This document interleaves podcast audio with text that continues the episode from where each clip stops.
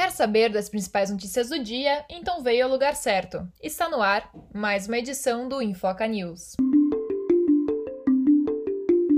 Primeira morte no Brasil pela variante Omicron é registrada em Goiás. A vítima era um homem de 68 anos, hipertenso e portador de doença pulmonar obstrutiva crônica, que estava internado em um hospital local. Ele era morador da cidade de Aparecida de Goiânia. Dados sobre Covid-19 não são atualizados há um mês devido ao apagão no sistema do Ministério da Saúde. A última atualização foi no dia 6 de dezembro de 2021. O apagão afeta os boletins de monitoramento Infogripe, Observatório Covid-19 e o Monitora Covid da Fundação Oswaldo Cruz, a Fiocruz. O Ministério da Saúde alegou em nota que as plataformas SUS Notifica, CIVEP Gripe, CI, PNI e Conect SUS foram restabelecidas e que alguns dos dados lançados podem ainda não constar nas interfaces dos sistemas.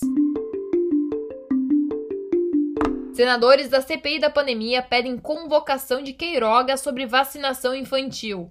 Os parlamentares questionam a consulta pública para avaliação da imunização da faixa etária de 5 a 11 anos de idade. Eles também exigem detalhes sobre o apagão de dados de infectados, internados e mortos após o ataque cibernético ao Ministério da Saúde.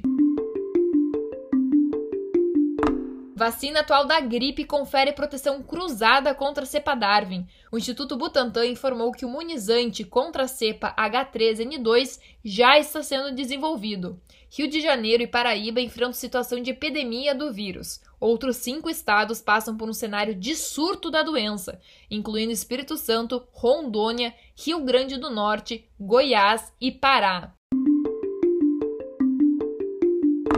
Comando do Exército determina o uso de máscara, vacinação e a proibição de propagação de fake news sobre a pandemia. O comandante-general Paulo Sérgio Nogueira de Oliveira listou 52 diretrizes a serem seguidas para a prevenção e combate à pandemia. Os militares que não tomaram vacina deverão ser submetidos à apreciação do DGP para adoção de procedimentos específicos. Você acabou de ouvir mais uma edição do Infoca News. Para continuar por dentro dos principais acontecimentos do dia, segue a gente no Instagram, Infoca, ou também no Twitter, Infoca News. Produção Infoca, reportagem e edição Ana Weber.